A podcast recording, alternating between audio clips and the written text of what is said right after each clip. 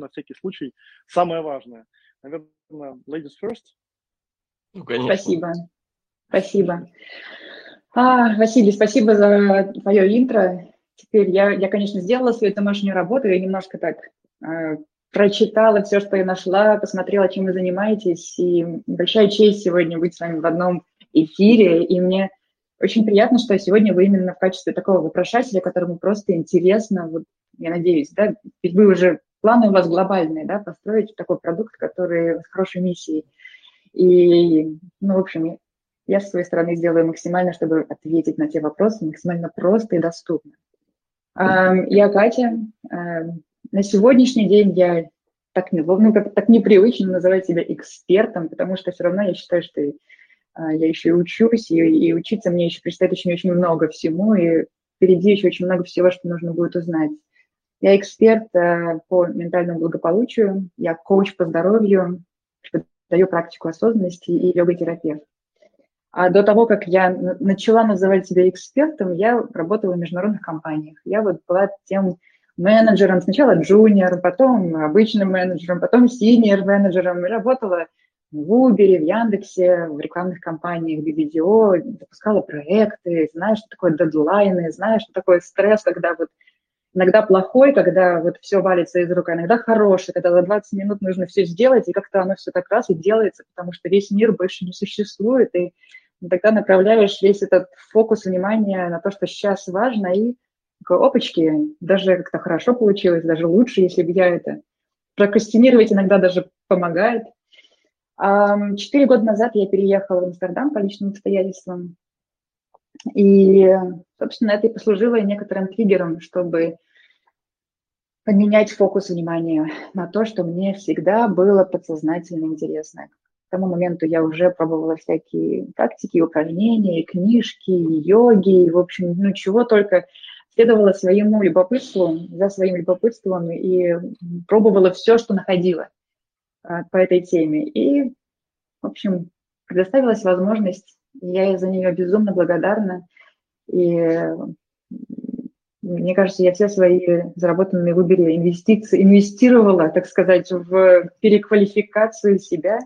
И постепенно на данный момент я уже могу, знаете, так очень часто э, я задаю себе вопрос, но «Ну вот когда же я готова учить, да, вот в своем случае последние два года у меня был такой, ну вот когда я готова вот делиться знаниями.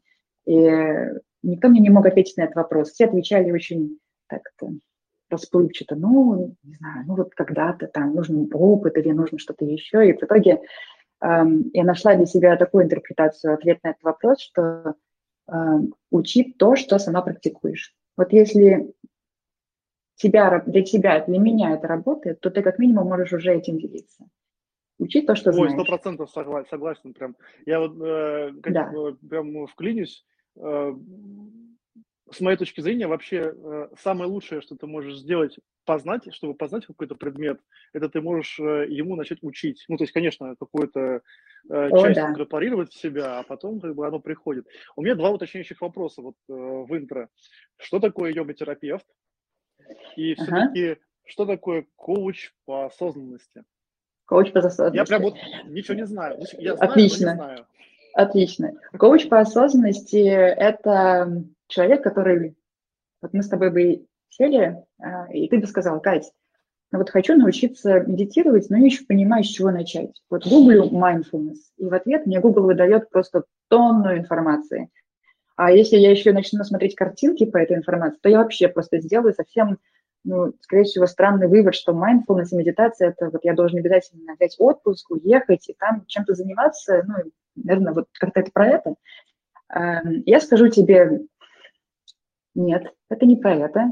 Mindfulness – это что-то очень простое. И, собственно, мы с тобой начнем эм, учиться тренировать собственное внимание в первую очередь для того, чтобы научиться быть чуть-чуть, на 5%, чуть более осознанным. И это включает в себя различные инструменты и механизмы, и они все очень простые, и мы их так или иначе все уже делаем. Просто сейчас у тебя будет появляться понимание, что, окей, я тренирую не просто ну, медитирую, потому что так вот э, на картинках написано в посредственной позе, сижу долго, а чем дольше, тем лучше.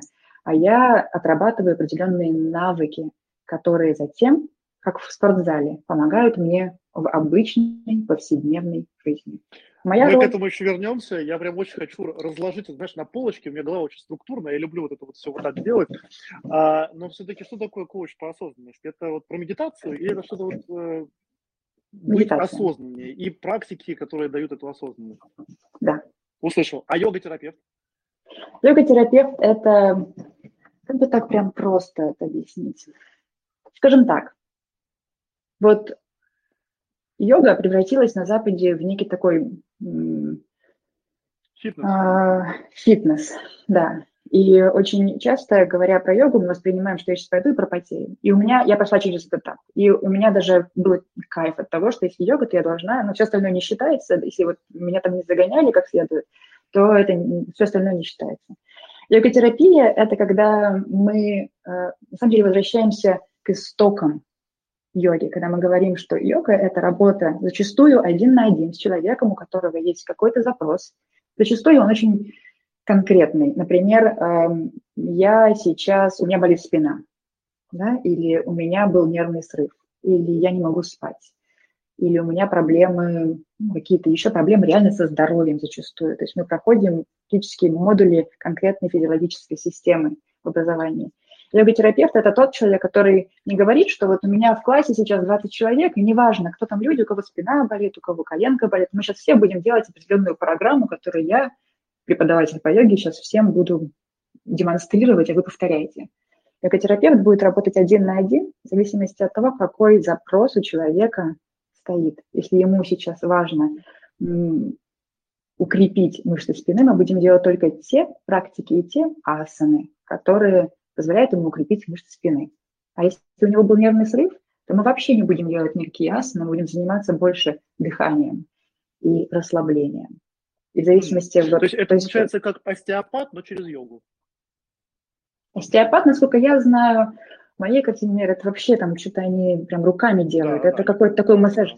Не-не-не-не-не. Здесь скорее вот э, мы делаем, это, это все-таки физическая зарядка, это нагрузка, зачастую все-таки физическая, но тот набор инструментов и асан, которые я буду тебе предлагать, они будут кардинально отличаться от тех, которые, скорее всего, буду предлагать Семену. В зависимости от того, что ты мне расскажешь про себя и чего ты хочешь получить на выходе. Услышал. Кать, э, спасибо за интро. Э, не было, не было очень таким длинным. Э, Семен, пару слов о себе. Я знаю, что ты являешься представителем э, Health Pulse в России, кофаундером Health Pulse, и, собственно, вот эта вот э, концепция корпоративного well-being, которая была, скажем так, в западноевропейском обществе активно развивалась последние 20-30 лет, и вместе с Virgin она получила такую очень интересную Virgin Pulse, да, очень интересную прям новую струю. Ты в этой структуре работал, работаешь, э, и сейчас вот в итоге с э, вот этой ситуацией 24 э, числа, наверное, что-то поменялось в твоей жизни. Расскажи в целом про себя кратенько и э, что ты сделал в этой сфере корпоративного волтека и вообще куда сейчас идешь? А, да, спасибо. Э, во-первых, спасибо большое за приглашение. Такое спонтанное получилось. Мы с Сашей, с твоей да? коллегой познакомились в субботу. Я очень люблю, на самом деле, такие штуки, когда не надо готовиться, не надо делать презентацию, когда есть такая э, стендап-импровизация. Это мой любимый жанр, мне кажется. а, во-вторых, я хотел сказать, что я, на самом деле, был на Катиной йога-терапии, и это очень крутая штука, потому что причем, эм, по-моему, мы, Катя, с тобой начали это делать в период пандемии, да? Mm-hmm. Когда там подключались на такие онлайн-сессии, они были такие камерные очень, и э, Катя как раз э, ну, задавала несколько уточняющих вопросов, а на, на что бы вы хотели сегодня поработать, есть ли какие-то проблемы в теле, есть ли какие-то а, проблемы, там, ну, не знаю, с точки зрения эмоциональные. И, и вот под это она подбирала определенные упражнения, причем это было классно с сопровождением э, Катиным. Мне, мне больше нравилось смотреть, как, как у Кати это классно получается. Но я как бы, я тоже старался. Вот, и Катя мне говорила, там, Семен, Семен, спину там, пожалуйста. Я помню, когда я ходил на Джавамукти йогу, э, да. были, были второе или третье занятие у меня было, и, значит, я вот нахожусь в зале, где 20 девушек, три парня, один из них я, и они, в общем, это все так делают, а я уже исхожу с третьим потом и думаю, я-то думал, приду глазеть на девчонок, а ситуация совершенно иная. Я понимаю тебя, понимаю тебя. Да, но э, на самом деле у меня, у меня, честно говоря, был, был в свое время именно такой страх по поводу йоги, поэтому э, Катя, как проверенный человек, которого мне рекомендовали, я, я решил с ней, чтобы такой в безопасной, в безопасной обстановке, в общем, потренироваться хотя бы базовым навыкам йоги. А, Катя, э, реклама бесплатная. Спасибо. А, давайте немножко про себя расскажу. У меня так получилось, что высшее медицинское образование, а, но я врачом никогда не работал. Я в, достаточно осознанно решил а, не идти в практическую медицину, а мне все время как-то казалось, что можно сделать что-то больше, если ты окажешься немножко как бы со стороны, там будешь видеть картину целиком. И практически после института я попал в большую международную компанию Johnson Johnson и занимался направлением спортивная медицина. У Джонсона есть отдельное направление, которое связано с медицинскими э, девайсами, там шовные нитки, различные там стенты, кардиостенты, э, направление там глюкометров, например. То есть вы, может, не знаете, что это Джонсон Джонсон, но это вот, вот это тоже прекрасная компания, которая Джонсон Бэби производит. И практически 10 лет я проработал в большой корпорации, тоже на себе э, очень хорошо ощутил все нюансы э, того work-life balance, да, которое, собственно, происходило и происходит, да, когда ты недостаточно уделяешь внимание там, своему физическому здоровью, когда ты вообще там не очень понимаешь, что с тобой происходит, и ты просто плохо спишь, все время думаешь о работе, там, просыпаешься с мыслью о работе, засыпаешь с мыслью о работе. Там, у меня было достаточно много командировок, я очень очень сильно набрал вес, особенно когда вот началась эта командировочная жизнь. И э, так получилось, что, наверное, концу вот этого периода работы в компании Johnson Johnson я вдруг решил, что надо э, обратить внимание на себя, попробовать э, сначала разобраться с весом. Это такой, мне кажется, самый банальный и простой запрос, который, который у людей возникает. Да, Потом, здоровья. Да, да, да, да, да. Я, я, в общем, решил сначала там с помощью диеты я пытался всяких это делать, потом, э, соответственно, понял, что на диете долго я все равно не смогу сидеть, надо как-то спорт добавлять, э, решил э, начать бегать, там, вернулся в плавание, которым занимался, и там узнал тоже про проекты, которые в этой теме существуют, очень классные. Вот ребята из Love Суперспорт, если вы меня слышите, вам привет большой. Кстати, вот э, благодаря Суперспорту, в который я позже устроился работать, э, мы познакомились с Катей как раз. Mm-hmm. Катя уже жила в Амстердаме, а мы запускали филиал. Я отвечал за филиалы в I Суперспорт, и мы mm-hmm. запускали да, филиал в э, городе, по-моему, 40 километров он находится от Амстердама, город Утрехт. Очень классный такой маленький, маленький городок. Самая велосипеди, велосипедная, самый велосипедный город в мире. То есть там на душу населения больше всего велосипедов. И вот, если там окажется возможность туда съездить, я верю, что все-таки она у нас будет, вот, то обязательно, обязательно ее посетите.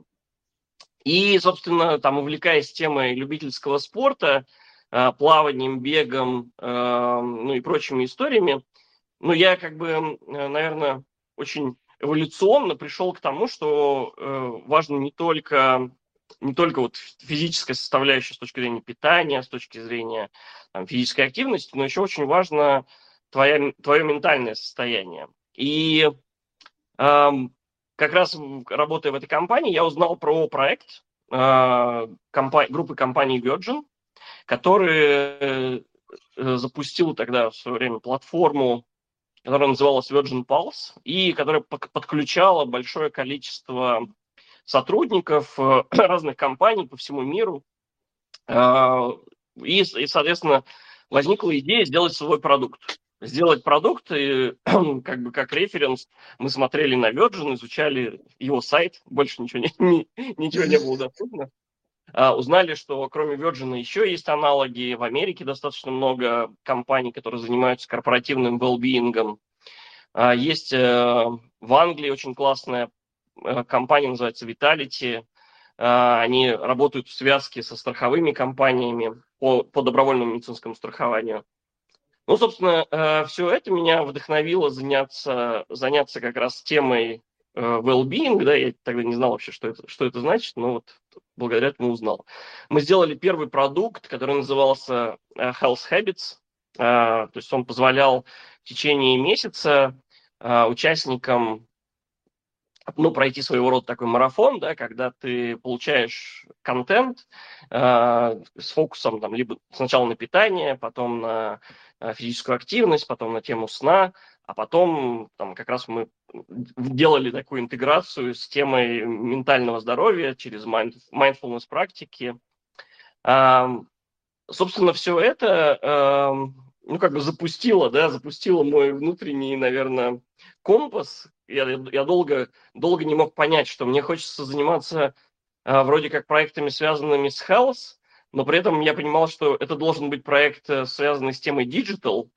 А, если посмотреть вообще на digital health, то это очень широкое поле. Там, от телемедицины до, там, не знаю, анализа истории болезни, Э, проектов, связанных э, там и с онкологией, и со стоматологией. То есть как бы очень... И, и мне было сложно понять, а где я-то могу быть применим. Но вот, вот этот вот э, формат превентивного здоровья, да, когда ты э, помогаешь э, позабыть, задуматься, да, задуматься, наверное, в первую очередь людям о том, что, что такое здоровье, э, и понять, что твое здоровье – это не медицинская страховка. Твое здоровье – это не количество витаминов, которые ты принимаешь. Да, твое здоровье – это твой образ жизни. И образ жизни фактически э, он лежит в нашей зоне ответственности, на него мы можем, никто другой да, не, не сможет на него влиять, кроме самого человека. Но это такая очень, э, с одной стороны, простая мысль, с другой стороны, очень нетривиальная с точки зрения реализации. Но эта концепция, она э, меня вдохновила, я начал движение, и в 2020 году э, мы с партнером основали компанию Health Pulse. Э, основали ее с названием не случайно, потому что референсом был Virgin Pulse, а первый, первый продукт назывался Health Habits, поэтому у нас объединилось Health Pulse. И сейчас, сейчас это кажется какая-то воля, воля случая, что мы Э, получили возможность стать первыми представителями в России вот, платформы Virgin Pulse, э, что они никогда до этого напрямую с Россией не работали. ну, то есть у них были сотрудники, которые подключались через э, глобальные штаб-квартиры. То есть если там компания, и у нее там несколько стран, и они там подключают там 50 тысяч сотрудников, там, в том числе 300 человек, которые работают в России. Вот. А, но напрямую с компаниями они не работали, хотя э, российский рынок очень хорошо знал, да, Virgin, и потому что у Virgin очень много исследований, очень много аналитической, аналитических публикаций, именно за счет, за, за счет digital вот этой составляющей, да, то есть они не просто делают уж прости, Катя, йогу, да? Mm-hmm. вот. Я говорю, что это не, упрек, да? Просто, а они это все замеряют. Я, я тут хотел просто сделать ремарочку небольшую, что в корпоративном э, мире, э, российском особенно, э, темой well-being тоже называют много что.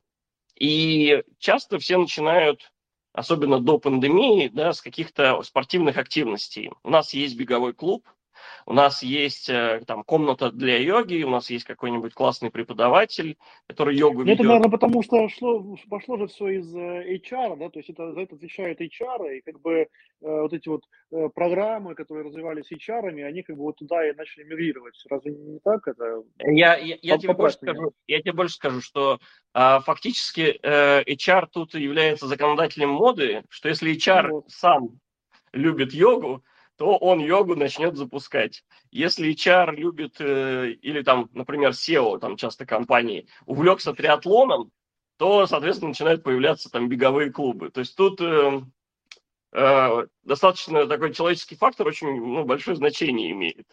И, но я к чему тут веду, что когда эти инициативы, там, они хорошие, никто не говорит, что это плохо, но эти, когда эти инициативы разрозненно запускаются, что об этом, ну, что, в итоге получает компания, что она знает про своих сотрудников благодаря этому.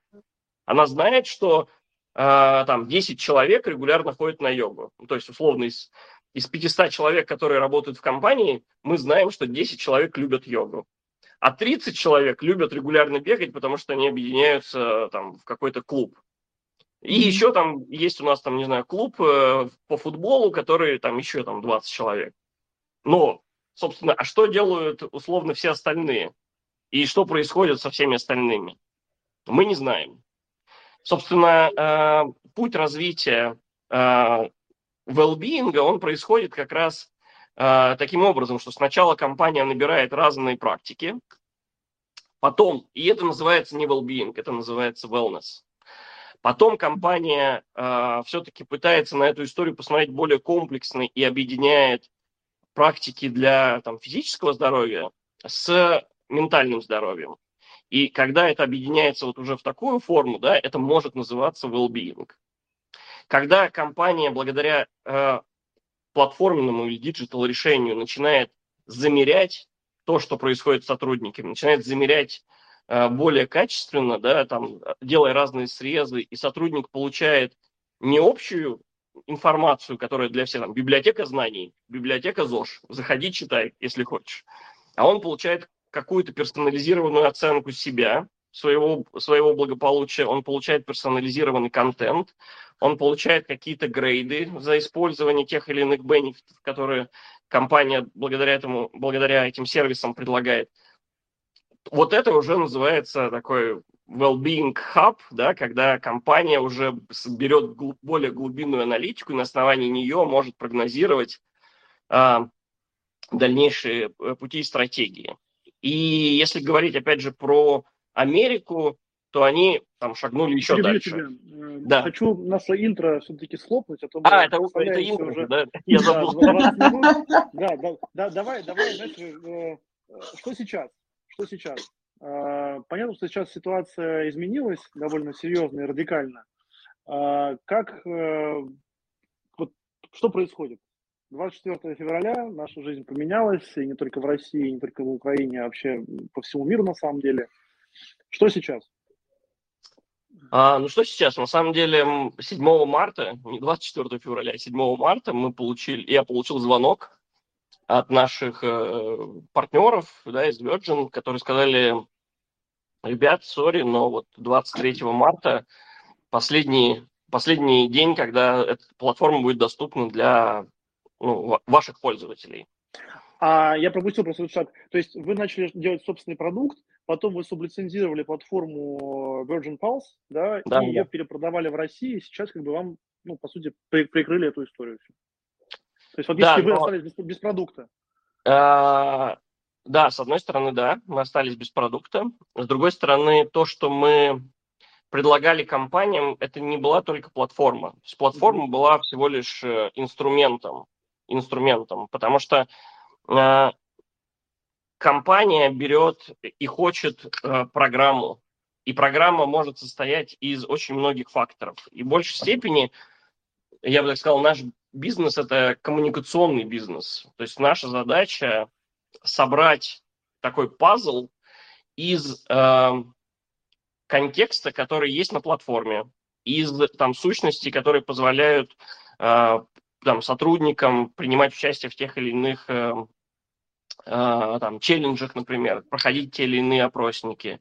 Из экспертов, вот Катя как раз э, наш эксперт по теме mindfulness, и, соответственно, интегрировать, вот вовремя, вовремя интегрировать эксперта, актуализировать проблему, да, чтобы ее разложить таким образом, чтобы не сразу вы, вы, вылить э, там всю информацию, что мы знаем про, про тему mindfulness и медитации, как это полезно, а разложить там по, поэтапно, там, не знаю, в формате двух месяцев.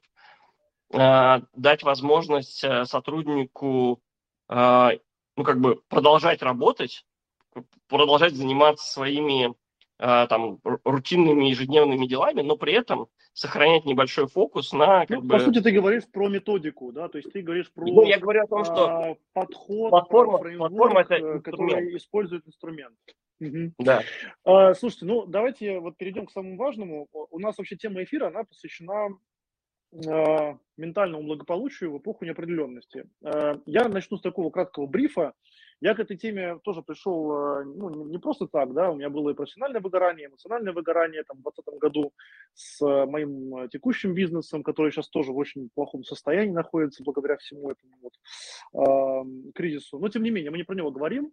Э, и я, э, поскольку очень убежден и верен э, логике, что все начинается с головы, да, то есть э, вот э, мозг и наше мышление, и mindset, установки, они определяют вообще нашу жизнь, начал себя менять. Я очень люблю эту метафору, я делал это как барон Мюнхгаузен, вытаскивал себя за волосы. Сначала я такой думаю, что-то не то, поеду в город, заряжусь, зарядился, и вернулся оттуда с э, идеей сделать себе э, курс по привычкам заботал 10 книжек и сделал курс э, «Гуру привычек». Вот как ты начал с Health Habit, да?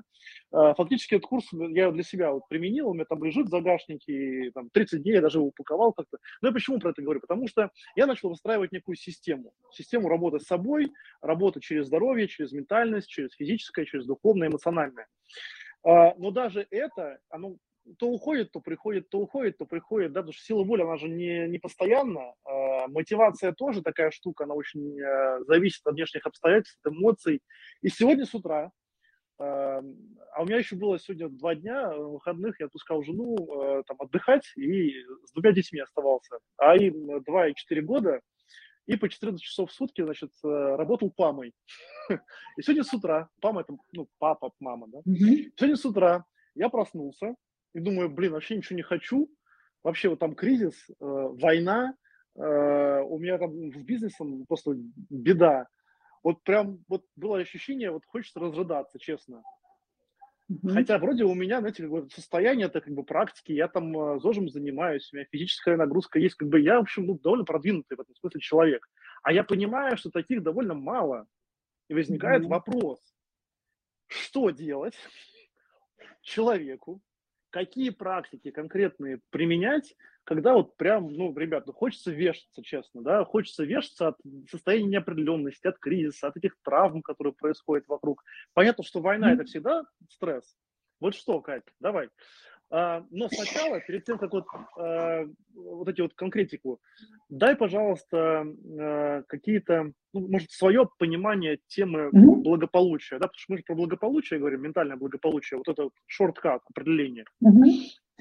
Я очень плохо с определениями в целом э, живу, но ну, давай так, понимаешь. как я его понимаю, да, благополучие действительно, как Семен уже сказал, это не про хороший анализ крови. Да? Это не про даже то, что сегодня мне ничего не болит. Мы очень часто фиксируем себя на ощущении, что здоровье – это вот мое тело, оно меня не беспокоит, значит, все хорошо.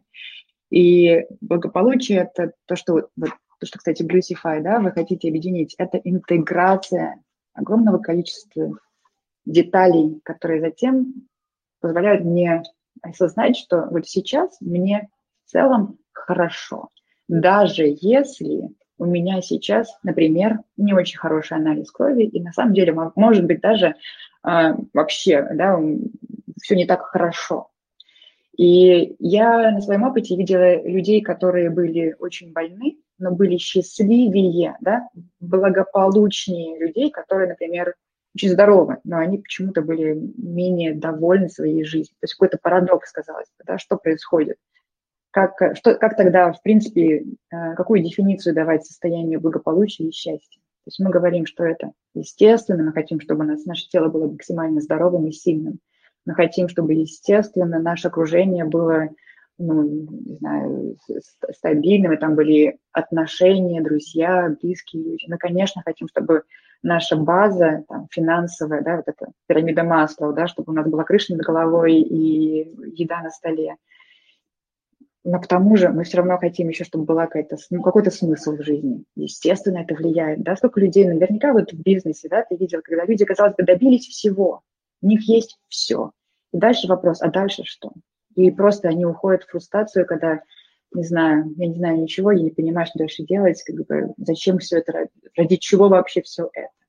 Поэтому давай так, э, well-being, интеграция набора сфер жизни, таким, как вот колесо, да, такой есть какой-то старый тест, это колесо, и там разные сферы жизни, мы от, от 1 до 10. Баланса, да, да. да, да, да, от 1 до 10 поставь, вот где у тебя там здоровье, где у тебя отношения, зарплата, вот эти все вещи, и дальше соединяешь эти точки, и кажется, ну вот на этом колесе ты далеко уедешь или будешь хромать, да, или вообще колеса нет, и там все по нулям. Теперь эм, про неопределенность и про то, что же делать, когда, ну вот когда бывает, что кажется все плохо. Во-первых, это нормально. И одно мое, если есть у меня лично одна, одно мото, один мой личный слоган, который я позаимствовала у восточных философов, эта фраза звучит следующим образом. И это тоже пройдет. И ты не представляешь, сколько раз фраза «и это тоже пройдет» помогала мне, когда мне было очень хреново, и в то же время напоминала мне, что когда мне очень хорошо, это тоже пройдет. И один из ключевых принципов индийской философии, да, восточной философии, восточной все психологии, все меняется, ничего не вечно. К сожалению, мы так прошиты и мы так устроены, что эта мысль нас пугает. С одной стороны, когда вот, ну вот, если я тебе сейчас скажу, там, Василий, ну вот сегодня утром тебе было так новое, но вот мысль, и это тоже пройдет, она как бы такая классно, и это пройдет, и она как бы дает тебе вот этот, ну, как, когда-то все-таки она пройдет, и, возможно, даже уже сейчас она не такая, ну, ты отвлекаешься, но, в принципе, как-то... А я, знаешь, я уточню. А, ага. Я согласен, что оно ну, проходит, но, вот, наверное, у многих людей сейчас а, состояние такого, Знаю. знаешь, перманентно длительного э, низкого ресурса, низкой энергии, низкоэмоционального стресса, да, там вот, вот э, как себя, ну, то есть, как бы, когда ты в состоянии находишься, и сказать себе, это тоже пройдет, не-не-не, это, это, это, скажем так, это зонтик, это зонтик, да, то, что ты говоришь, да, там, mindset, то есть мы хотим, ну, вот это один из принципов, которые есть, принципов несколько. Это один из них, который, ну вот иногда он может так, вот эта напоминалка, не знаю, тату в виде вот этой фразы, когда-нибудь я себе ее сделаю, она мне такая, ах, все, пройдет, и как минимум сейчас нужно переждать. иногда реально нужно просто лечь спать, и утром, да, э, утро вечером мудрее. Второй принцип, который э, я применяю и очень часто упоминаю на, на вебинарах, на лекциях, это, вот знаешь, есть игры. Есть игры с конечным концом, очень конечные, очень понятные. Футбол, баскетбол, ну, как бы понятно, что при, если я приложу какие-то усилия, пойму правила игры, то, в принципе, я могу либо преуспеть, а, возможно, даже победить. Так? А есть игры в долгую. Те игры, в которых непонятно, как играть. Это игры карьеры, отношения и жизнь. Вот мы сейчас, по сути, играем в игру в долгую, да, мы живем. И очень важный принцип игры в долгую – это как мне сейчас, мне, Катя, вам, ребята, всем остальным, кто слушает, не, не выпасть из игры слишком рано. И тут как раз-таки, то есть опять же, да, появляется вот это, окей, я играю, то есть, возможно, сейчас все плохо, но моя задача на данный момент это удержаться на плаву настолько, насколько я могу удержаться, потому что игра в долгую и это тоже пройдет эта темная сторона. Мы сейчас говорим про философские такие немножко вещи, потом я дальше спущусь на очень конкретные, на очень конкретные уже такие ну, при, тактические вещи. А это правильно, все с принципов, да, принципы, а потом дальше, согласен. Да, и вот на мой взгляд, даже вот, вот это понимание, что иногда нам нужно не быть, э, иногда ну, не все мы сто процентов времени можем, можем быть э, ну, в общем, 10 из 10 воевать, в общем, быть во все оружие, быть, э, не знаю, когда вот все, весь мир рушится, а мы все равно как бы готовы идти в бой. Иногда нам просто нужно выживать. Да? Но мы выживаем, потому что игра в долгую. Сегодня я выжила, а завтра я буду постепенно набирать обороты и, в общем, поплыву быстрее. Третий принцип, э, ты уже тоже упомянул, mindset – то, как мы воспринимаем ситуацию, которая с нами происходит, будет играть ключевое решение на то, как наш организм, физиология будет проживать это событие в том числе. Есть э, удивительное исследование о том, как люди, воспринимающие свою работу, по-разному проживали, ну, они имели разный эффект на этой работе. Например, очень краткое исследование. Эм, cleaning ladies, которые вот эм, в гостиницах, в отелях делают уборку, да, вот э, как это называют на русском, им показали фильм. Одни показали фильм о том, что они делают что-то просто очень хорошее для отелей, для гостей, а другим показали фильм о том, что они не только делают хорошую работу и помогают гость, гостям, но они еще и очень, у них очень активная работа. И их работа, в принципе, это ну, физическая нагрузка, сколько там они работают, 8 часов в день. Два разных контента. Одни, то есть, а до этого они, если у них был вопрос к ним, как вы думаете, сколько вы в день занимаетесь, сколько вы занимаетесь спортом? И все ответили, ну, я не занимаюсь спортом, у меня нет на это времени.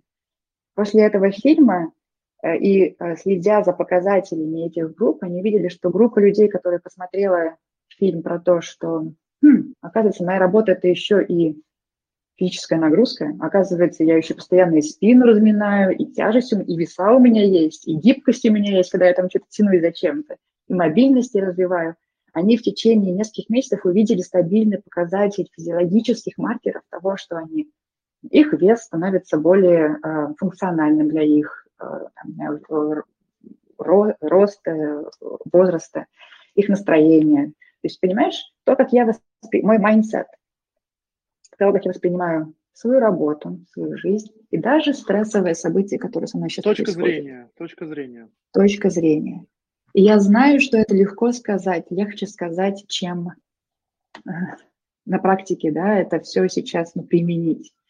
Но тем не менее есть э, инструмент, как можно это в том числе помочь себе поверить в ту историю, которая поможет мне сейчас быть чуть-чуть сильнее, поможет мне выплыть чуть-чуть, выплывать чуть-чуть дольше, чем иначе я бы сейчас просто начал барахтаться. И в итоге а можно тебя здесь остановлю? А Давай. Смотри, Катя, очень интересный вопрос. Я понимаю, что здесь должен случиться какой-то триггер, Потому что вот в момент, когда тебе не очень хорошо, а, вот возьму пример там своих родственников, да, а, мы очень много и долго говорили, ребят, слушайте, ну давайте займитесь собой, там, начните питаться правильно, ну там как-то вы там подтолстели, что ли. Но их это не триггерит, потому что, наоборот, навязывание, да, даже оно если было мягкое, аккуратное и так далее. С другой стороны, а, когда они сами поняли, что для них это важно, да. Они приходят уже ко мне и рассказывают, слушай, вот такие есть научные исследования. Я там за пандемию да. набрал 15, сейчас уже похудел на 5 и пошло. Но это простой пример. А сложный пример, да, когда вот ты как бы вот ничего еще не пробовал, никаких вот этих вот, э, не задумывался даже о том, что у тебя есть вот это ментальные проблемы, но сейчас же огромное количество людей покупают антидепрессанты, и они не идут к психологу, они не идут изучать йогу, они не читают книжки по mindfulness, а они идут mm-hmm. и простым способом, как, который они да. понимают, заливают mm-hmm. эту проблему и боль. Вот что должно триггернуть?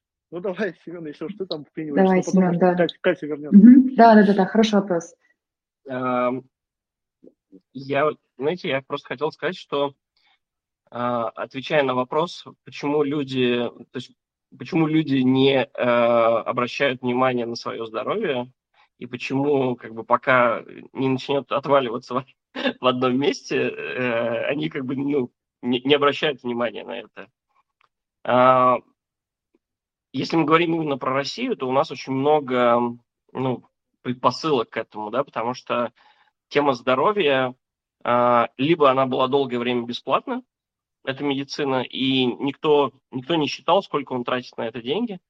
А, во-вторых, э, нету доверия, ну, очень мало, э, очень слабое доверие к медицинским специалистам. Безусловно, есть специалисты, там, которым люди доверяют, и поэтому люди очень любят заниматься, особенно в России, самолечением, само...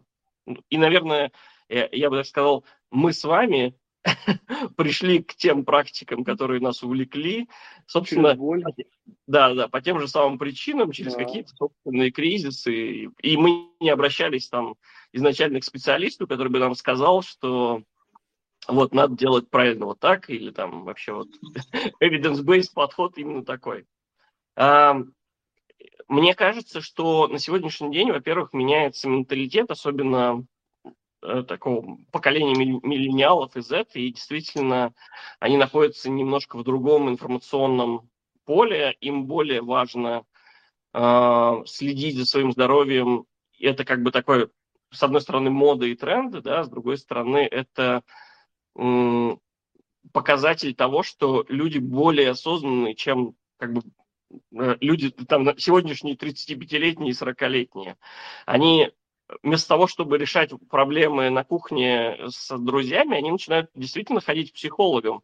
И, ну, опять же, я сужу по большим городам, да, когда ребята 25 лет, э, вместо того, чтобы там, как мы раньше, может быть, решали, решали там кризисные вопросы, они начинают как бы просить посоветовать им психолога, да, вместо самолечения. Это первый момент. Второй момент, что э, ты упомянул про антидепрессанты, я, собственно, поднял руку именно поэтому. Антидепрессанты, к сожалению, это э, не, не, облегчение, не облегчение себе задачи э, решения собственных проблем. Антидепрессанты, э, я бы сказал, во-первых, они назначаются только психиатрам, и ты не можешь купить их без рецепта. Во-вторых, э, когда ты начинаешь пить антидепрессанты, это значит, что ты уже как бы твоя психика не вывозит. Ты не можешь справиться. Ну, а, ты не можешь справиться с тревогой, ты не можешь справиться с а, определенными паническими состояниями. И антидепрессанты пьют для того, чтобы как раз снизить, снизить вот возбудимость нервной системы, да, и для того, чтобы тебе иметь ресурс Э, начать, грубо говоря, там, прорабатывать э, и иметь ресурс прорабатывать, там, какие-то, делать первые шаги к изменениям. А, ну, я же скорее здесь что имел в виду? Я говорил про то, что э, это был пример, может быть, не очень удачный. Можно применить то же самое сказать про алкоголь, например, да, потому что продажи, продажи алкоголя сейчас тоже растут. Э, как не сваливаться э, вот в эту простое решение, которое лежит на поверхности у каждого человека, а как предпринять mm-hmm. вот, эту вот, вот этот шаг и, собственно, как вот этот триггер, откуда он появляется? Катя, mm-hmm. может, ты дополнишь? Смотри, там, так, да, давай дополню Семена сейчас. Э, и, и, возможно... Меня волнует больше всего. Мне на секунду вас прерву, коллеги. Мне э, очень понравилось, что Нью-Йорк сказал по этому поводу. Э, вот ребята, которые в Нью-Йорке тоже разрабатывают русские наши ребята, не сказали, что антидепрессанты могут, лучшее, что могут дать, если антидепрессанты, это просто достаточное топливо, достаточный ресурс психики, чтобы начать разбираться Именно. с проблемами. Именно. Именно. Это сейчас, это очень важно, что ну, вот этот табу антидепрессант плохо, который очень часто присутствует, очень важно понимать, что иногда это, это старт, это, это возможность начать что-то менять, чтобы потом постепенно с них э, уйти. Но отвечая про триггер, и, наверное, мой ответ будет немножко, несколько, ну, таким, может быть, немножко грустным.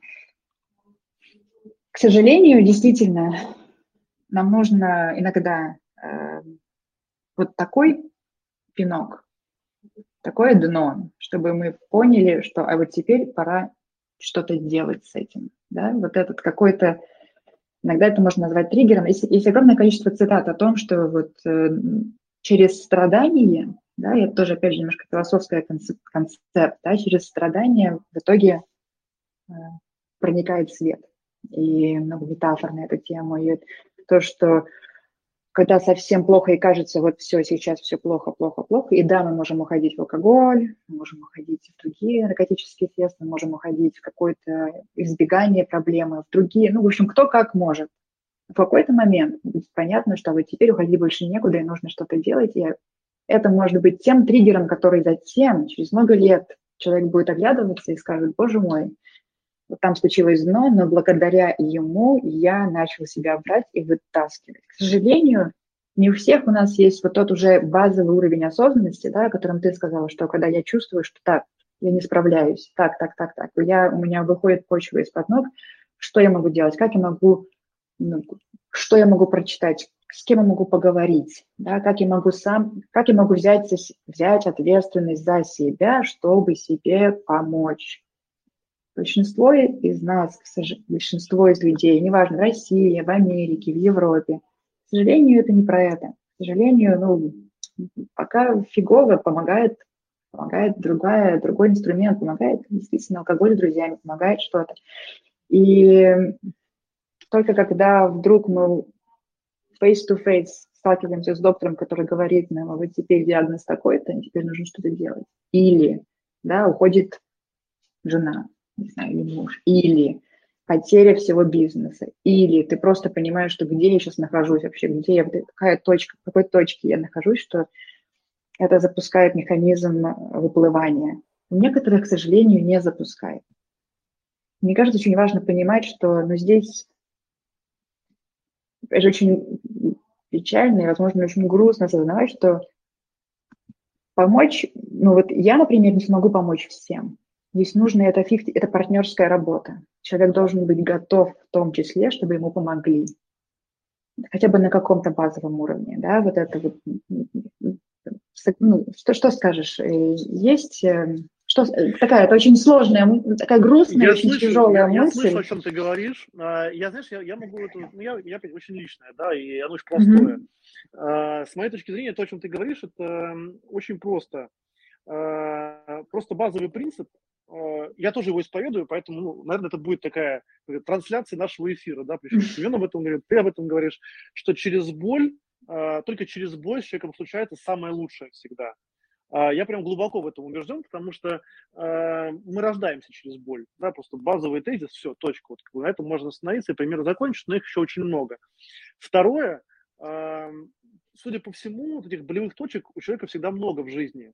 Но он mm-hmm. где-то слышит, где-то не слышит, где-то слышит, где-то не слышит. И, наверное, сейчас э, очень классный момент, когда нужно ну, послушать, да, это такой дополнительный, как это, знаешь, катализатор, да, вот в химии, э, который вот усиливает э, внутренние проблемы, через внешнее. И сейчас, наверное, самая крутая штука – это попробовать послушать себя, забыть про внешний кризис, забыть про страшные ситуации, которые происходят вокруг, и понять, а что ты в этом мире хочешь, можешь со своей жизнью сделать.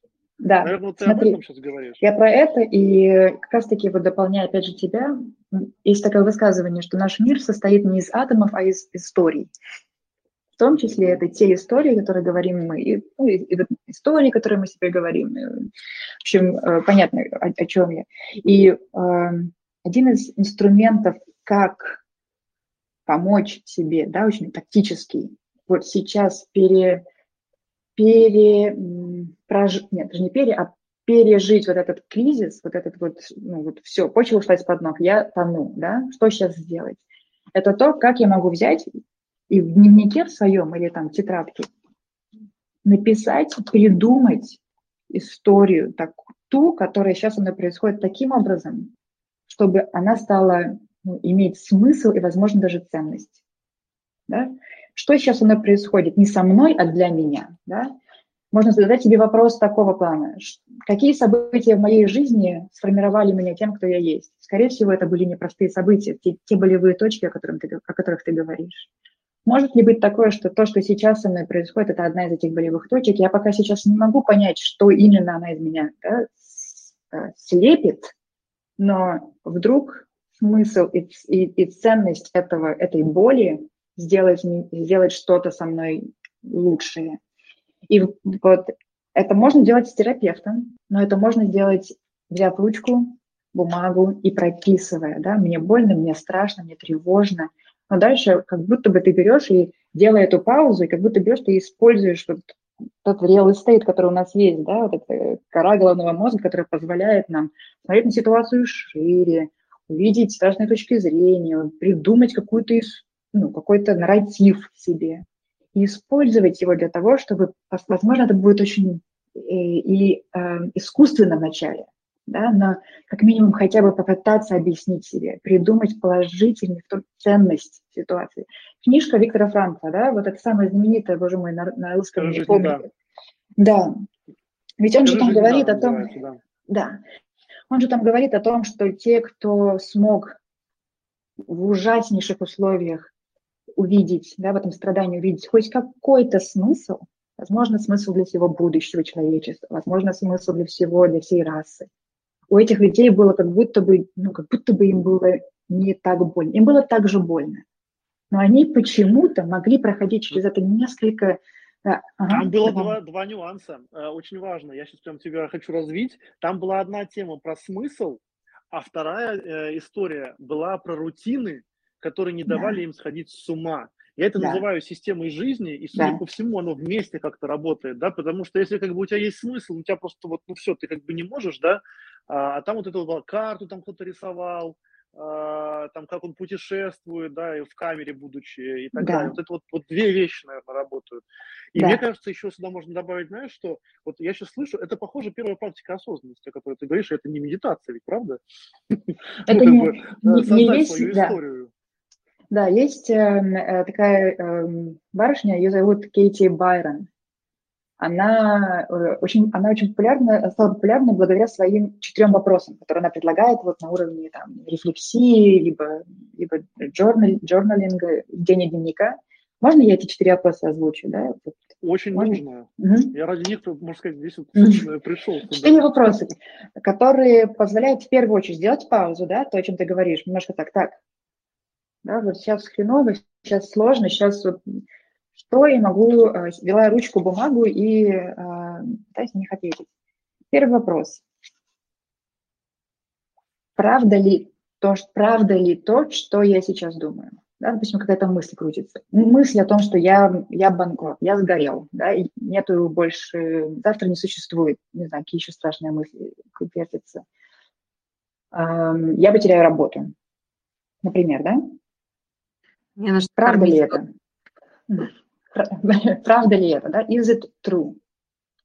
Все, уже одна, один этот вопрос позволяет мне немножко так, хорошо, а правда ли это? Ну, ну, правда. Допустим, я говорю правда все-таки.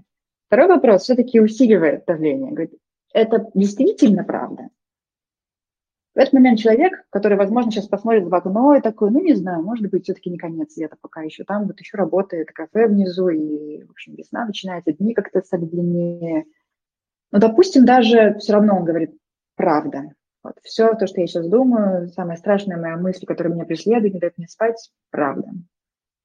Третий вопрос. Что ты чувствуешь в своем теле, когда ты веришь в то, что это правда?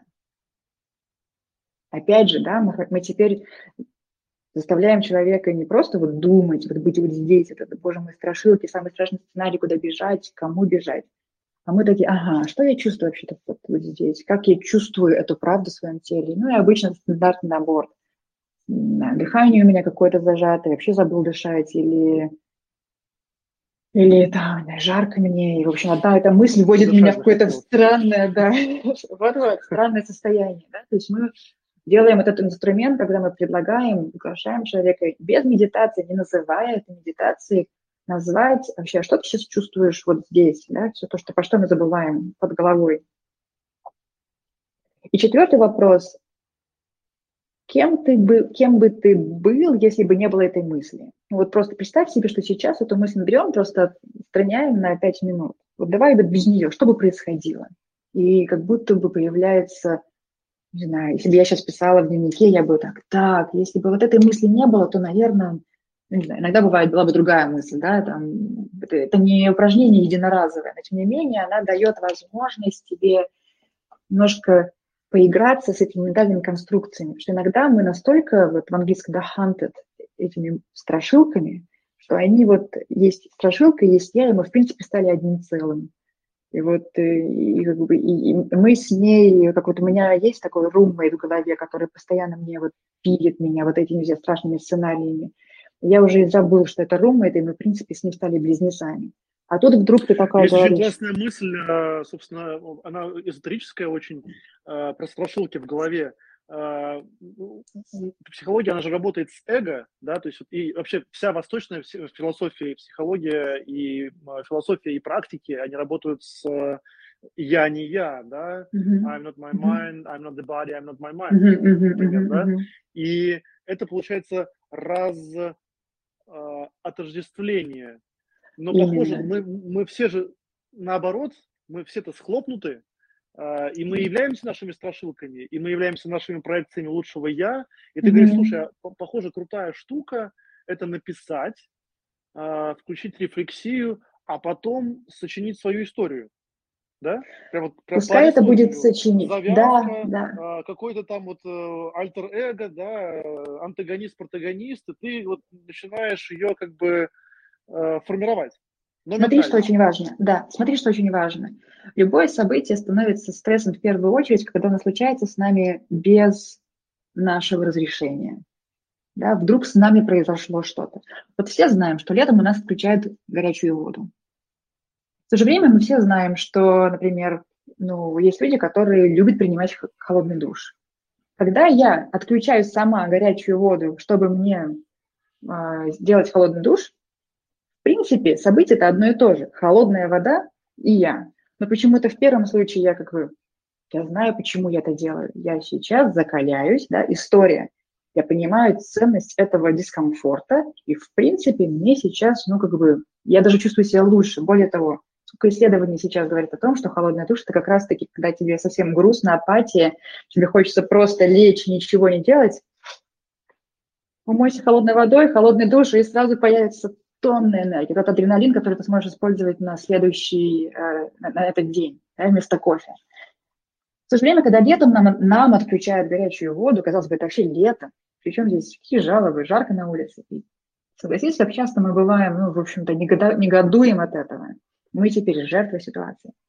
В зависимости от того, мы воспринимаем себя сейчас жертвой, либо мы можем придумать себе вот этот да, нарратив, этот, этот, эту ценность, эту историю, пускай даже я там протагонист, она позволяет мне, она дает мне возможность участвовать в ней, а не быть жертвой ее. И это уже совсем два разных. Возможно, реакция будет похожа. Я и там, и в том, и в другом случае буду, не знаю, ругаться а мне отключили воду, я пойду и буду, не знаю, доказывать, что я, у меня есть право на горячую воду. Но э, состояние, в котором я буду это делать, оно будет несколько, оно будет из позиции силы, а не из позиции я вообще все, все, все виноваты, мне нужно сейчас кого-то наказать, и я сейчас буду бороться, доказывать, и, скорее всего, мое здоровье будет в компромиссе, компромисс, да.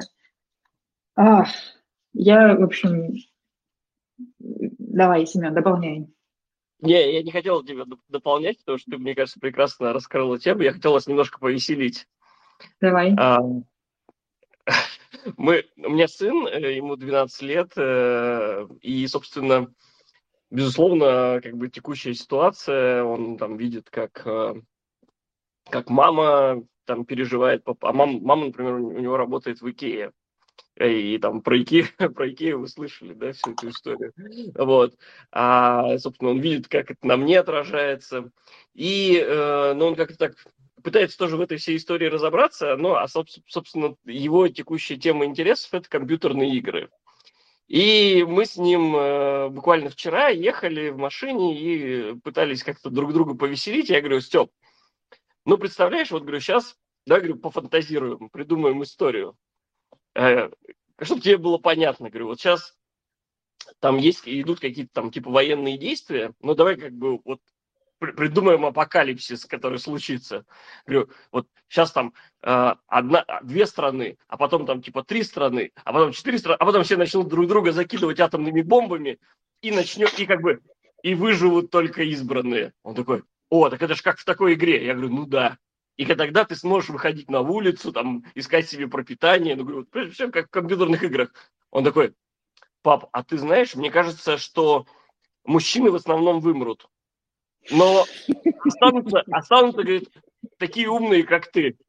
Я говорю, да, я говорю, а в чем, как бы, почему так-то? Он говорит, ну, ты, ты знаешь, мне кажется, что просто мужчины, они будут там, типа, бороться между собой, а еще, когда они там не будут верить, что там какой-то вирус, ну, тут в компьютерных играх, что там всех поразил вирус, и все превратились в зомби. Просто, говорят, они, когда э, не будут верить, что вирус существует, они будут говорить, ну, что, ну, попробуй, куси меня. И, говорит, будут кусать и сами превращаться в зомби. Я говорю, все, ну, это как бы хороший сценарий. В общем, э, я, наверное, хотел дополнить, что когда ты даже в состоянии такого, знаешь, как бы а, внутреннего апокалипсиса, то есть вот это, это была моя проекция там, моего страха, да, но я из этого страха вместе с ребенком, да, попытался придумать какую-то веселую историю, которая нас ну, рассмешила невероятно, и мы, в общем, перестали, я перестал внутри себя даже это бояться. Вот такая была история забавная. А ты знаешь, на самом деле, эта мысль, э, я ее хочу развить. Э, вообще ведь, э, ну, просто у, у тебя, наверное, старший ребенок, да, у меня младший. Да, я посмотрю, как они, как они учатся, как они растут. И я вижу, как происходит познание мира через игру. А, и в какой-то момент, похоже, мы эм, забываем, а, будучи взрослыми, играть. А, хотя игры эти становятся, может быть, как вот э, Катя говорила, да, такими э, более, наверное, традиционными, работа, там, отношения.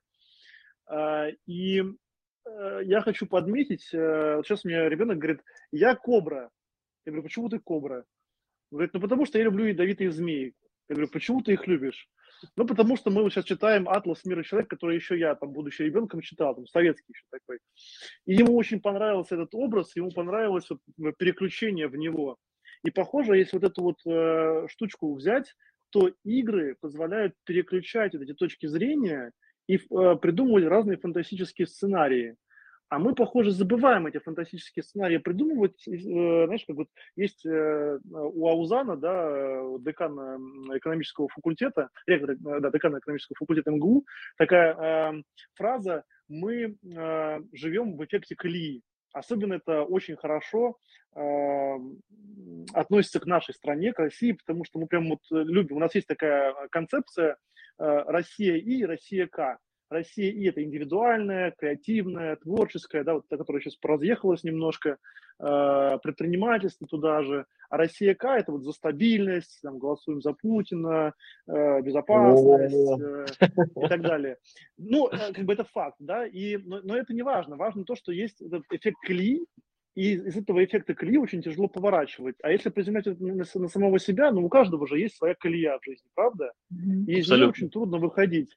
И я вот думаю, а как вот сделать так, чтобы, вот, ну, собственно, вот этот триггер, вот эта серьезная ситуация для многих стала выходом из этой колеи. Поэтому она станет, да, если человек э, как бы ну, захочет там как-то сохранять статус-кво, благополучие, то, естественно, ему финансовое, да, там, кто к чему привыкли, а, ему это будет очень полезно. Но похоже, вот я сейчас так хочу резюмировать, да, как то, что ты сказала, поправь меня, если я не прав. Во-первых, есть очень крутые э, способы э, остановиться да, немножко выдохнуть и э, сделать это через саморефлексию, через journaling, да, через задавание простых вопросов. Эти четыре вопроса мы обязательно тебя попросим. Э, ссылки на статьи опубликуем в нашем э, канале. И даже я попрошу наших копирайтеров, которые нас слушают, сделать на эту тему прям отдельный пост и даже серию статей, может быть. Второе, э, ты берешь и э, эти э, вопросы приземляешь не только в ментальное поле, но и в эмоциональное, да, то есть ты это ну, проживаешь. А, ты стараешься это почувствовать через разные как это, призмы своего «я». И переключаешь точки зрения. Переключаешь точки зрения, то есть ты начинаешь смотреть на эту ситуацию по-другому и, возможно, даже как-то фантазируя, сочиняют эту вот новую историю из себя. Что забыл? Ничего не забыл, все, все именно, все так. Я бы только упростила, да, вот нам всем знакомы. Вот то, что ты сейчас, то, что мы с тобой обсуждаем, и то, что мы все вместе обсуждаем, мы все это уже делали много раз. Мы делали, вот, вот вспомни, был ли у тебя эпизод в жизни, когда оказалось, что все, не знаю, вообще не знаю, ну вот, ну сложно было. И сейчас ты на этот эпизод смотришь, и ты э, его ну, ценишь, скорее всего. Есть такое? Какой-то да. сложный период жизни, да, вот, ну вот у всех оно Конечно. было, в 20-х, это там 20-25, там до 30 самое такое большое количество, да и потом тоже. Мы сейчас хотим ускорить этот процесс. Мы не хотим, а, мы хотим немножко его, мы хотим вот эту ценность, которую мы, мы хотим поверить, что в нем есть ценность, потому что у нас уже есть опыт.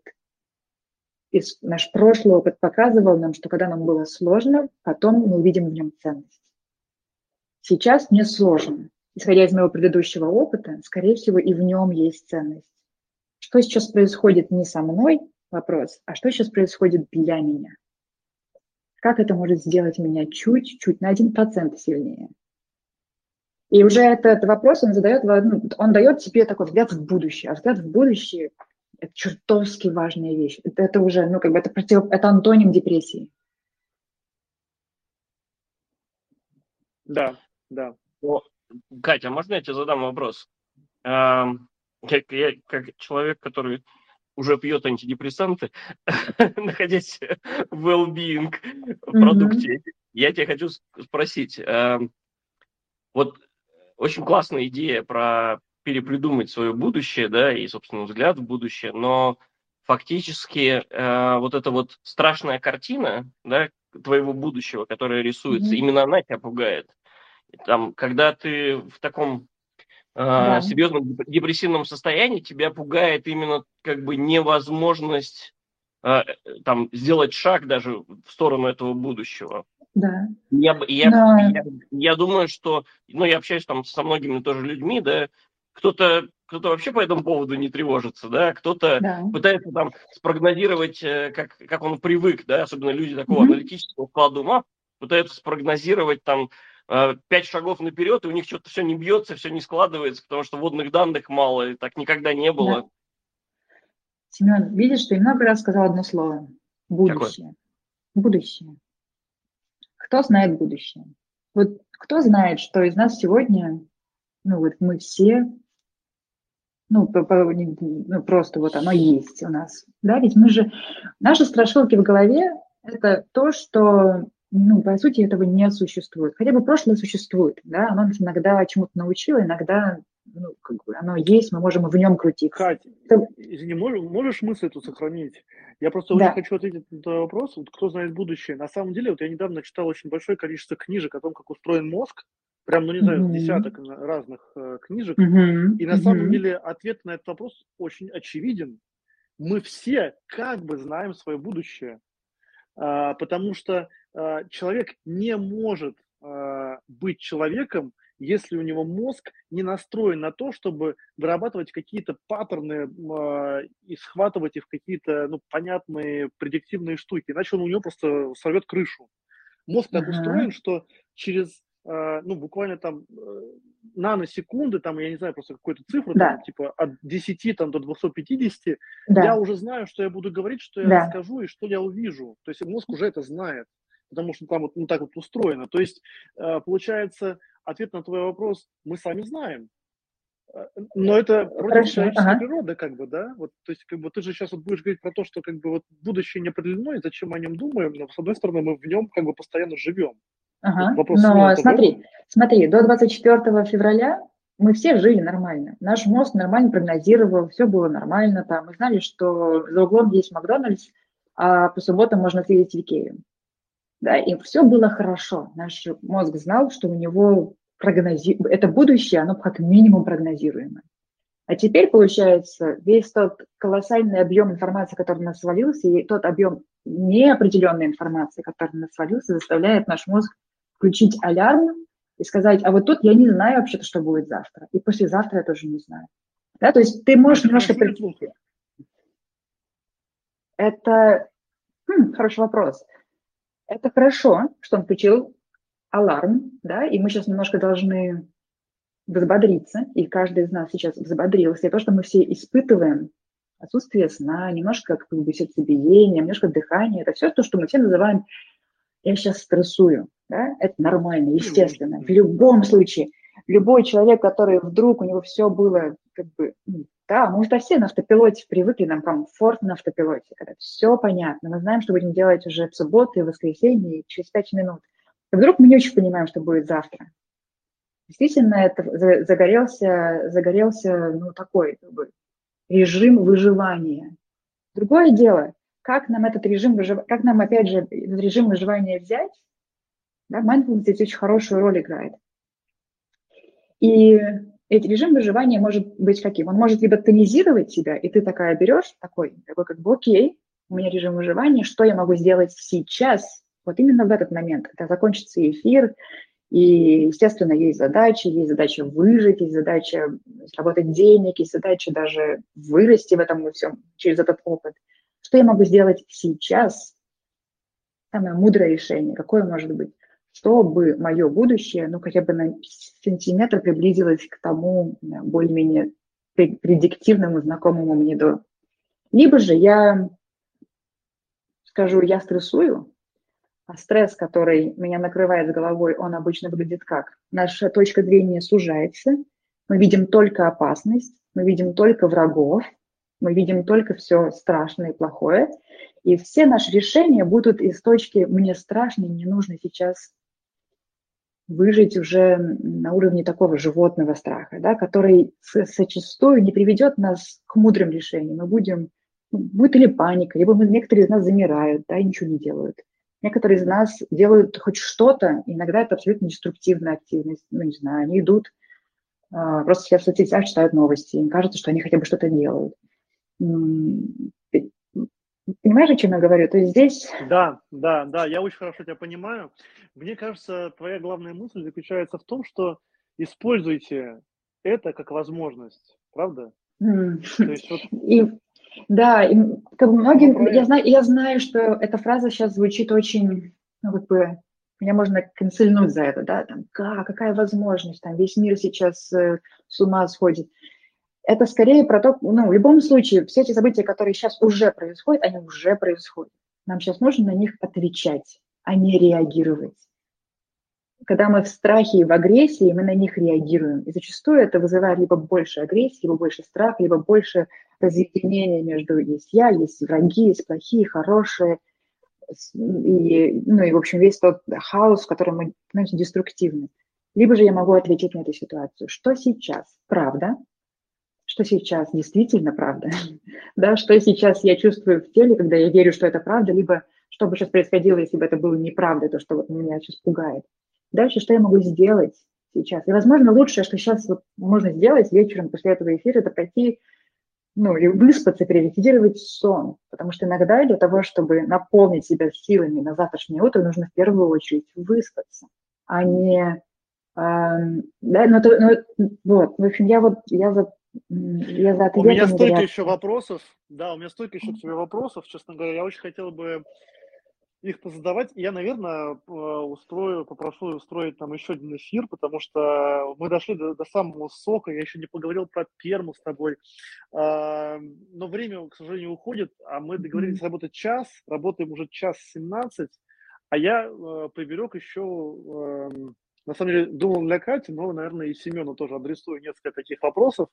А, я это называю блиц, позаимствовал у Познера, но подготовил их в, кон- в контексте, а, наверное, те, той деятельности, которой вы занимаетесь. Если, поэтому, если вы не против, мы закончим нашу основную часть, mm-hmm. скажем, э, многоточие, период, совершенно точно продолжим, если будет, конечно, интерес, и я задам mm-hmm. несколько вопросов в рамках Блица. Окей? Okay? Давай, давай. давай.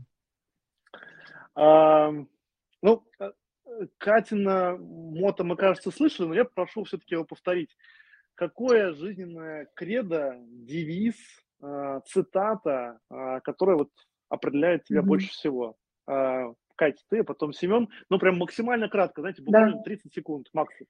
Да, и это тоже пройдет, я повторю его. Okay. Все, что сейчас происходит, пройдет.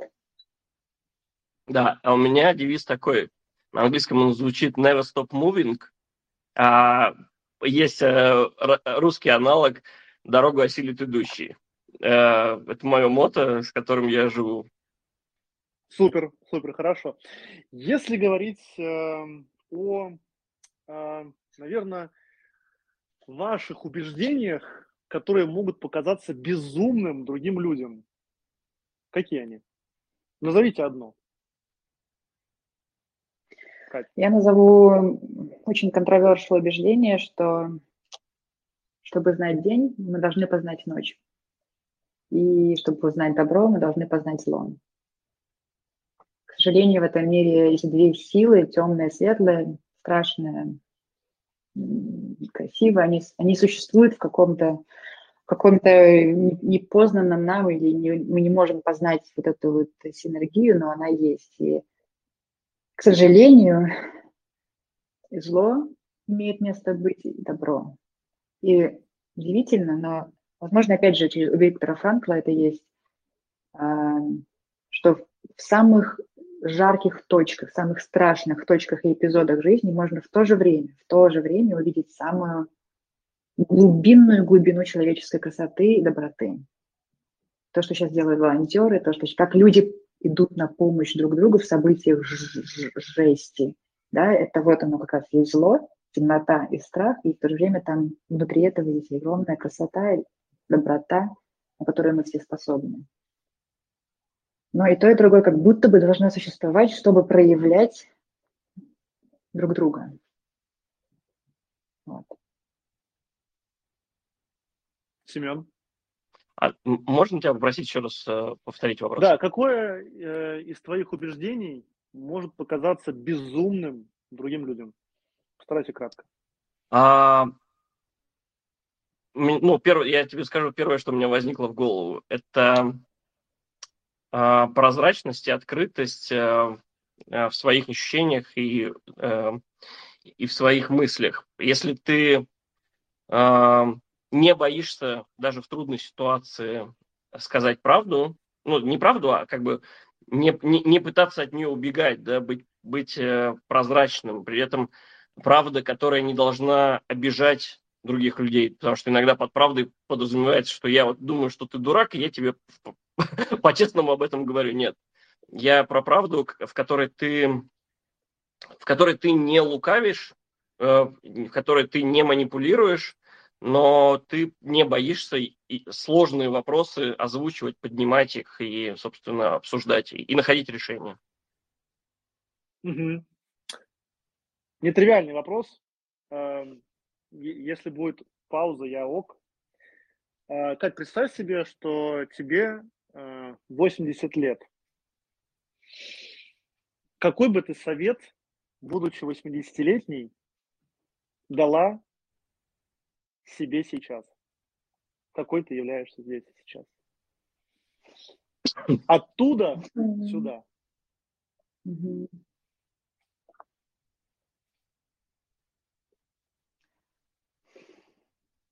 Я буду себе цитировать всю ту же э, фразу, по-моему, Мандела. Не помню, кто сказал, ли Ганди. Он сказал, все, что ты будешь делать, будет ну, не significant, не, не, не важно. Но важно, чтобы ты это делала. Просто мы не знаем, насколько даже самые маленькие поступки, которые мы делаем, могут иметь большущий, большущий выхлоп где-то вот через много-много-много дней или недель или месяцев. Да. Whatever you do will be insignificant, but it's important that you do it anyway. Окей, okay, принимается. Эм, поскольку у нас есть все-таки разница между долгожителями, да, женщины все-таки живут дольше, к сожалению. Семен, я тебе в этом блиц вопросе дам, э, как сказать, э, виртуального больше лет. Представь тебе 90, и ты оттуда сюда говоришь себе совет, да? Какой бы ты совет дал себе оттуда сюда? Можно я расскажу небольшую предысторию, прям очень короткую.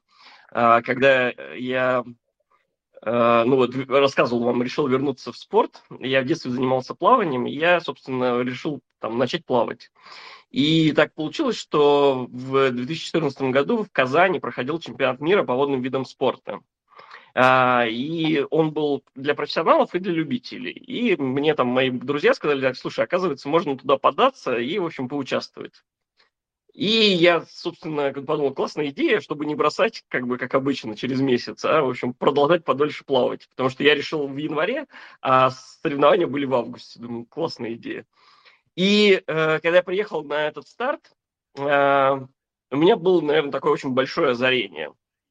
Я э, там, э, когда происходят заплывы, то они происходят там в возрастных категориях. И я увидел э, категорию 85+. Категорию э, мужчин и женщин 85 плюс, которые выходили на старт. Некоторым помогали спуститься в воду, а некоторым помогали, в общем, вообще там забраться на тумбочку. И они плыли дистанции, которые мне в голове, но они как бы не укладывались. Они плыли там 800 метров, полторы тысячи метров э, так, заплывы. А я готовился на дистанцию 50 и 100 метров. И мне казалось, что э, ну, как бы я так боюсь, мне так страшно, и, не, ну, как бы, и я не, не понимаю, как вообще этот страх внутри себя, тревогу побороть. И когда я увидел вот этих мужчин и женщин, я понял э, одну такую простую вещь, что э, когда-то они в какой-то момент тоже решили э, начать плавать и выходить на эти старты.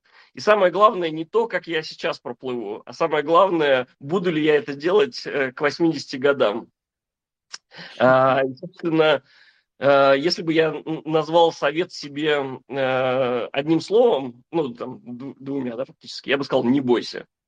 Не бойся, делай. Красиво.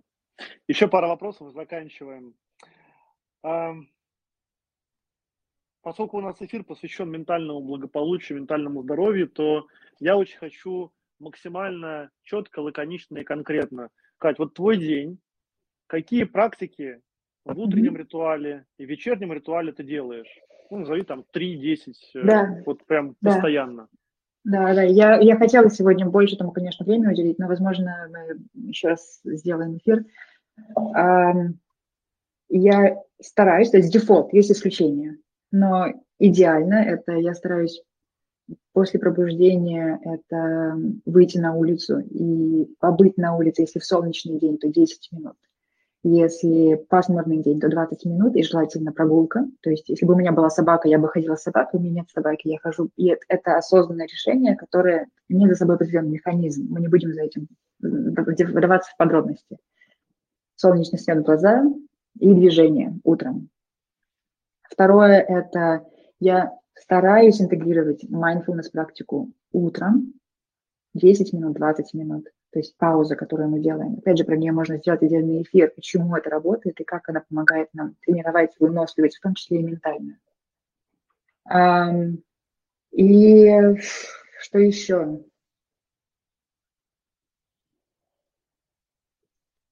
Мне кажется, эти две основные. Вот, вот сейчас, которые самые актуальные, релевантные, это будут вот эти две. Движение а, утром. У тебя есть что-то вот э, вечером какие-то? Эм, дефолтом я, да, дефолтом я стараюсь, э, если у меня есть какая-то тревога, волнение, переживание, мне помогает, э, опять же, выписывать те мысли, которые меня сейчас тревожат где-то за час, за два часа до сна. Это как будто бы позволяет мне так. Вот, написала это и отложила это. Ну, подумай об этом завтра, да, условно. Теперь важным будет сон, приоритизация отдыха. И это не всегда получается, но не без телефона в спальне но это пока это 60 на 40, то есть. Я потом тебе дам лайфхак, как, как, как можно сделать 100. Давай, давай, давай. Работает прям, да.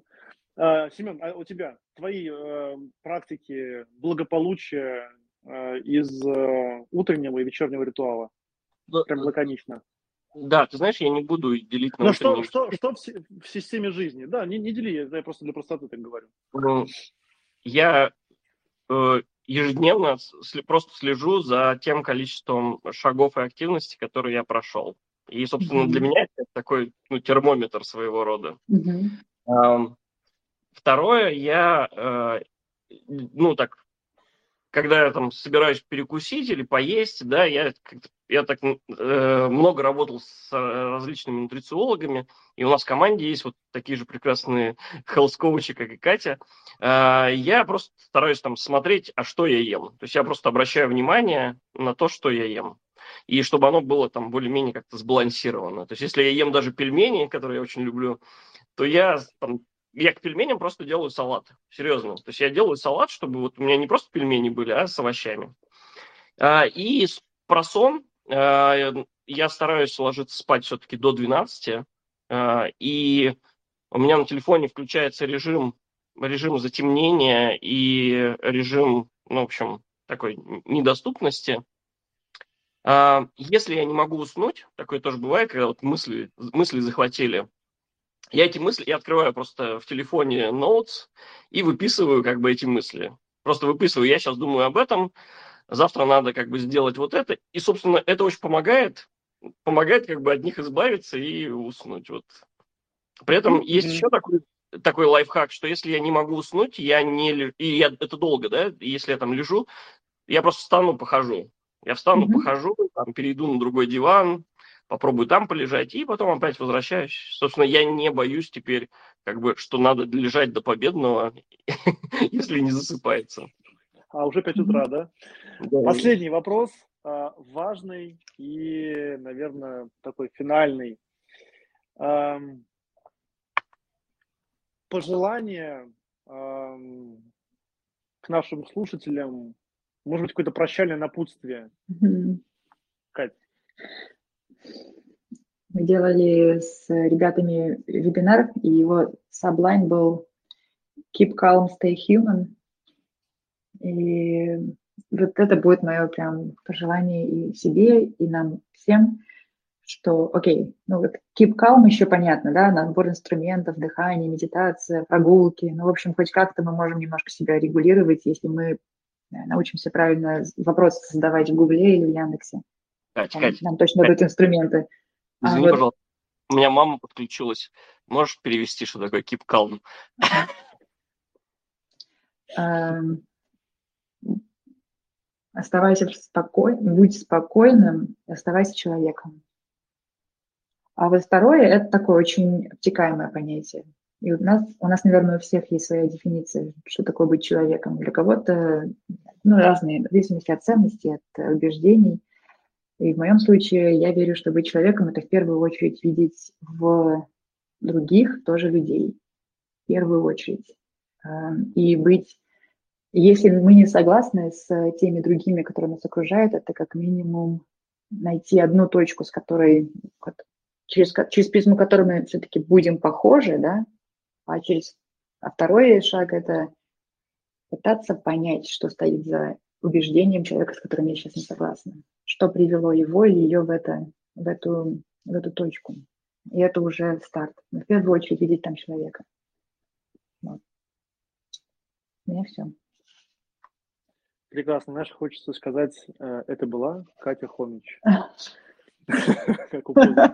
Семен, эм, твое прощальное напутствие, пожелание. Да, я, можно, процитирую, это будет не моя мысль, но я ее нашел на просторах прекрасного интернета. Э, есть такой Денис Симачев, наверное, вы все его знаете, есть там клуб Дениса Симачева.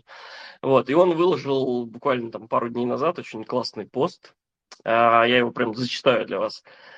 Однажды вы очнетесь mm-hmm. и поймете, участвовали в грандиозном спектакле, а целью его было ваше испытание на человечность. А, я желаю всем, чтобы мы это испытание на человечность э, прошли, и мы, нам было как бы, нам не было мучительно больно от того будущего, в котором мы окажемся все вместе.